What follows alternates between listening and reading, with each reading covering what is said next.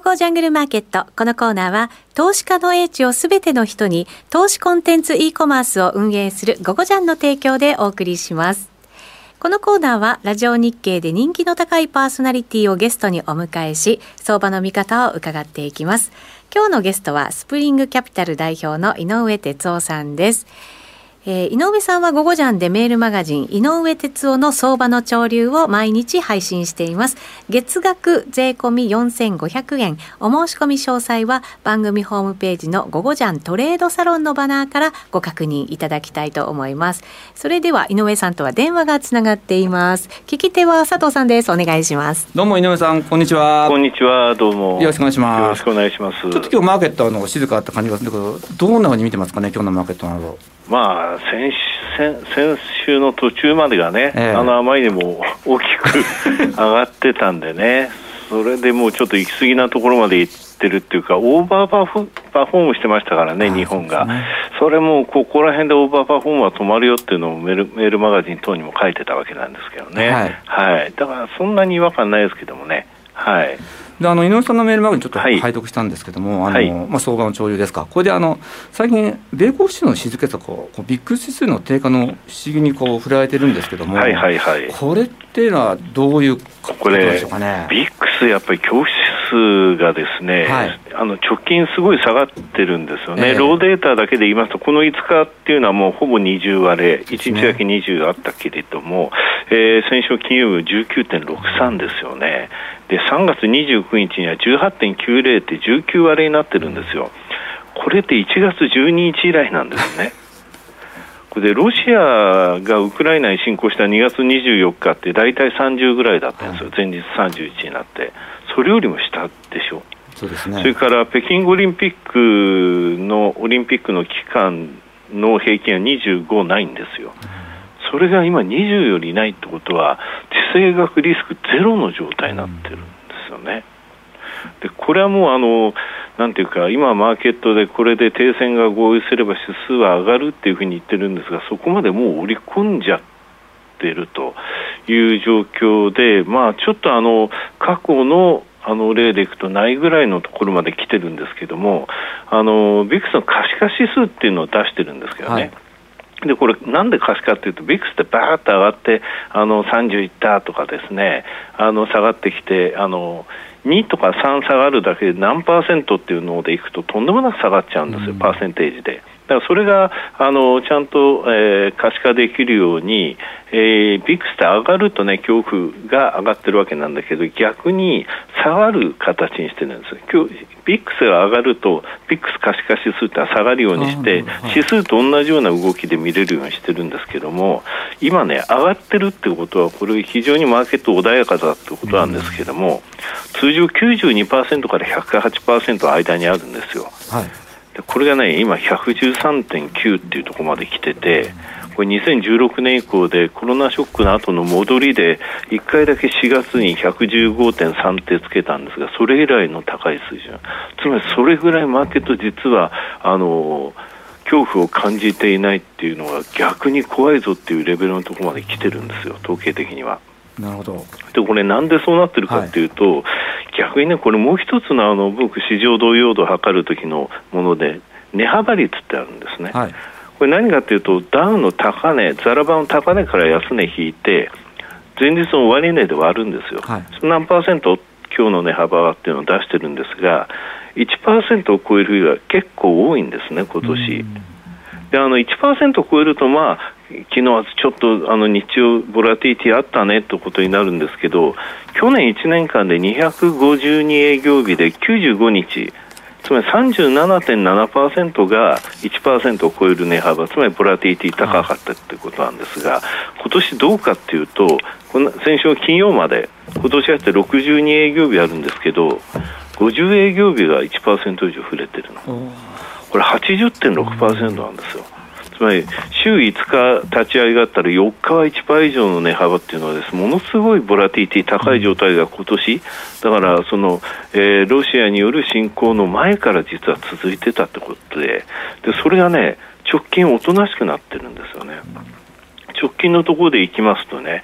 あのー、その1%ないっていうのが9日のうち、えー、6日とか出てるんで、そうなると9日のうち4日か、となると直近のところが急激にボラティティ落ちてるっていうのは、可視化指数等にも反映されてるってことなんですよね。だちょっと今の静けさっていうのは、あの通常ない状態のものことが起きてるっていうのは考えておいた方がいいなとは思うんですよね。なるほど、これってあれですかね、やはりその停戦を織り込みにいってるってことなんですかね、あの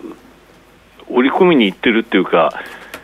そうは言わなくてもその状態までいってますよっていうことですよね、だってウクライナ侵攻よりも前、あの北京オリンピックの最中よりも前、1月12日以来の水準で、可視化指数のその安堵感っていうので、過去2016年以降で2番目に高いってことは、そういう状況にもマーケットはなってしまっていますよっていうので、実際これ終わったらその、えー、停戦になったら、えー、その後指数が上昇するっていうのもみんなそう言ってますけれどもそれも一瞬のところでその後の継続性っていうのは疑問なところまで随分とそのなんていうかユーフォリア的な織り込みをしちゃってますよっていうことは警戒しておいた方がいいと思うんですよね。ねまあ、仮に停戦をするとしてもそのロシアが敗北するわけでもなんでもないですよね。はい、そうですね。ヨーロッパの緊張自体は続くと思うんで、そうですよね。その辺でどういうふうにこう今後株価に反映していくっていうかごなってます？うん、というかまああの今ね佐藤さんおっしゃった通りだと思うんですよ。これで停戦したらあの何でもかんでもルーブルで買えってってのを買えるわけでもないでしょうしね。だからその後でですよね、あの実際、その各国の、ね、中央銀行のあの施策にしても、やっぱり今はこれが起きてるから、そのテーパリングとか利上げとか、そういった動きについても、ある程度、その景気減速のところを見ながら、あのラディカルにはやってないってわけじゃないですか。はい、かこういったところがその終わった後にあのそのテーパリング、またあの金利上昇、政策金利引き上げの動きがそっちの方の面というものを見られる可能性はあると思うんですよね。だからあまりにもその、えー、停戦、そして株価上昇っていうのを見込んで、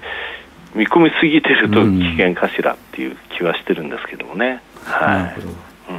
ちょっとじゃあ、あれですね、アメリカは要注意というか、要注意というか、まあ、ちょっと今の状態があのそういった状況なんだというのをちゃんと冷静に見ながらですね他のいろんなあのテクニカルを見て総合的に判断しているっていう、うん、そういうストラテジー今取ってるんですけどね。なるほど、うん、ちなみにあの、はい、井上さんはその、まあ、SP なんですけども、はい、もう一度こう高値取るような動きっていうのは想定してます？それとももうここから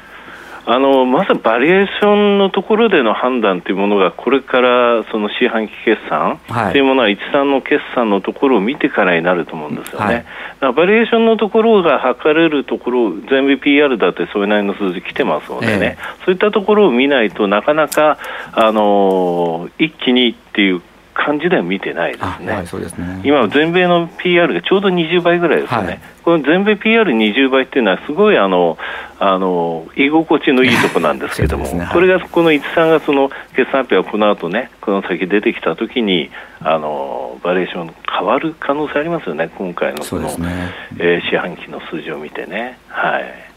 なるほど、あちょっと日本株にちょっと話戻すんですけども、はい。はい、あの先週木曜日ですか、あの、はい、主体別売買動向を発表されましたね、はいはい、木曜日ね、はい、あの5週連続で外国人の利越しになってますよね、で、はい、1月14日から見ても、11週間で、1週間だけですよね、そうなんですよ。しかも32億ってとんでもない小さい買い越しで、えー、それ以外もこの直近11週間、つまり先々週までの11週間っていうのは、合わせて2兆6000億売られてるんですよね。そうなんですこれね、アベノミクス始まった時はゼロにして、はい、ピークいつかっていうと、2015年6月、上海ショックは2015年8月なんで、はい、その2か月ぐらい前にもう実は日本株の外国人買いってピークアウトしてるんですよ。うん、で、この時どれぐらいまで買ってくれたかというと、累計で22兆買ってくれたで、これが先々週の末段階で3兆5000億、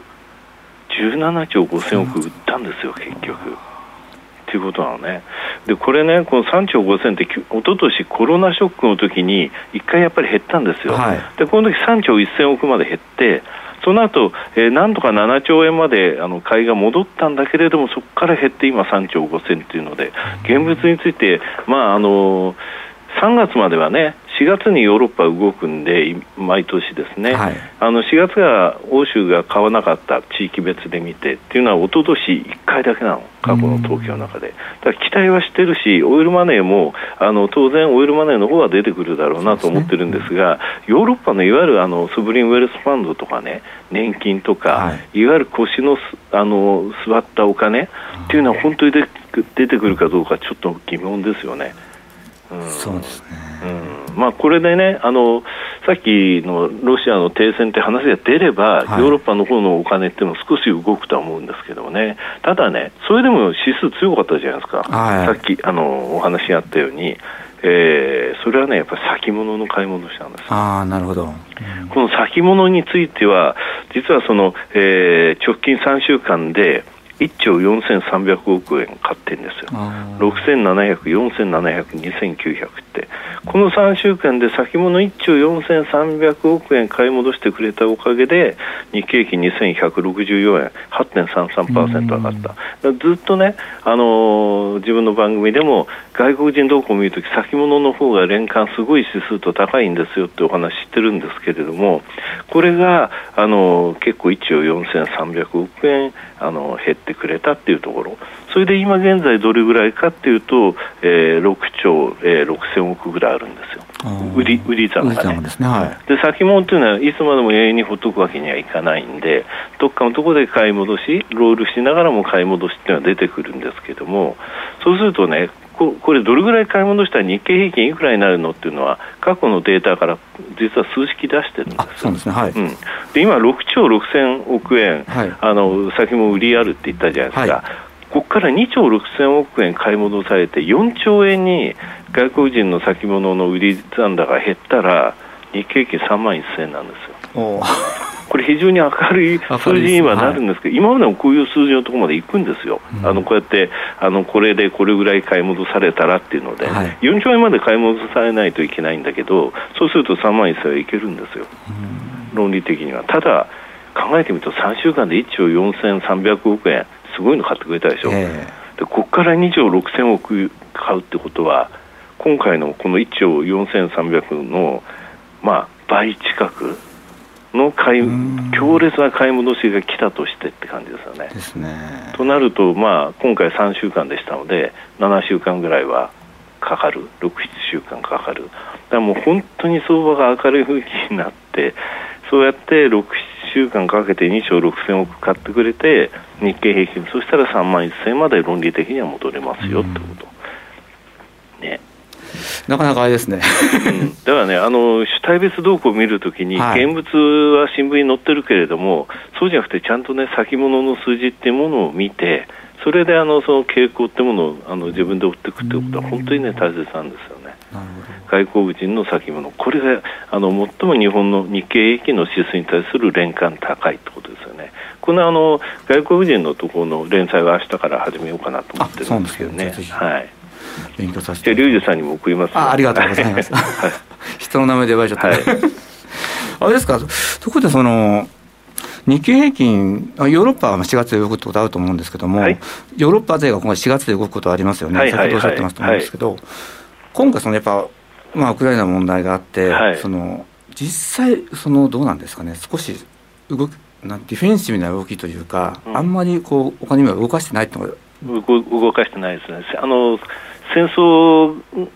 の間っていうのはヨーロッパで動かないんですよ、はい、昔から。あのヨーロッパにあの影響のある戦争とかいう時っていうのはソブリンウェルスファンド動かないっていうところあるんですよね。ただそうは言いながら機械的にその3月、9月でそれまでのアンダーパフォーマーあの、えー、オーバーパフォームで入れ替えっていうのは機械的に発生するのでね、ね。うん、日本株あんまり良くなかったっていうところではやっぱりあのある程度の、えー、ポートフォリオのその減った部分の足すっていうのは機械的に行われるとは思うんですけどね。うん、じゃあもうちょっと若干の戻りは期待してもいいんですかね、日本株。ただちょっと今はあのまずはそう停戦のところまで織り込んでいる状況なんで、うんはい、それからあとね、他のオリジナルテクニカルでも RSI の合計とか、はい、3回りにあの日経期のダウの5日25、75日の3回りの合計であのモニタリングとかしてるんですけど、えー、そこら辺がね非常に高いところまでもう来ちゃったんですよ。で天井打ちがすぐ今出てるんで、だから天井打ちがしたから先週のあの半ば以降、日本もアメリカも元気いきなりなくなって、今日も、まあ、反動は反発はしたけど、70円高っていう感じなわけですよね。だから今、マーケット的にはテクニカル的にはそんなに勢いがない時ですよ。だからこれで停戦というのは、例えば昨日はね、なんか5月の上旬じゃないかとか言われてたけど、はいあね、あのこれが電撃的に決まったとしても、そんなに続かないよね。あもうすでにもう 買われすっちゃってるってことですね。RSI も3回りもビックスも、もう天井打っちゃったって感じだから、でその後だよね、実需の実弾がヨーロッパも出てきた、うん、しかもあとね、円安っていうのはやっぱり外国人は先物の買い戻し呼ぶんですよ。今、日銀がね、あの為替の世界ってリュウジさんにお話しすると社会の説法だけれど、あの中央銀行には逆らわないじゃないですか、えー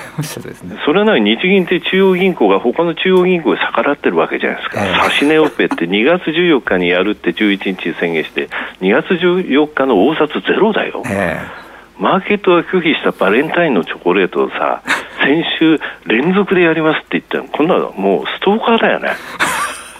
マーケットいらないっつってんだからさって、もう金利上がったら上がったでいいじゃんと思うんだけどね。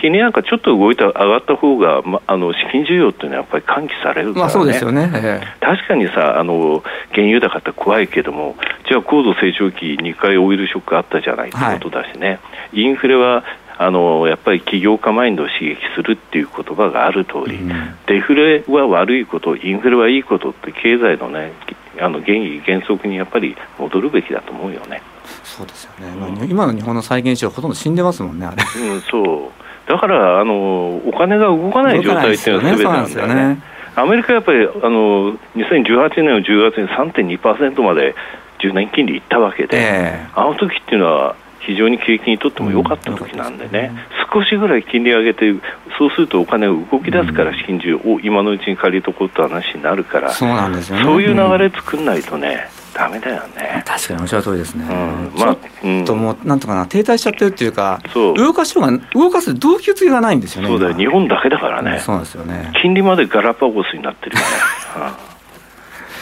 なんかあれですね。ちょっと本当黒田さん頑張ってほしいなと。そうですね。うん、そうですなかなか難しいのかな？うん皆さん今日はどうもありがとうございました、はい、ありがとうございました。またよろしくお願いします。はいどうも。失礼します。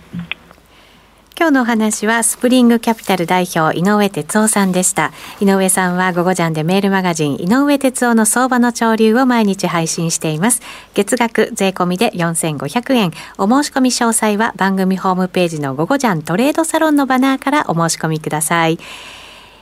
えー、ジャングル、ゴーゴージャングルマーケット。このコーナーは、投資家の英知をすべての人に、投資コンテンツ e コマースを運営するゴゴジャンの提供でお送りしました。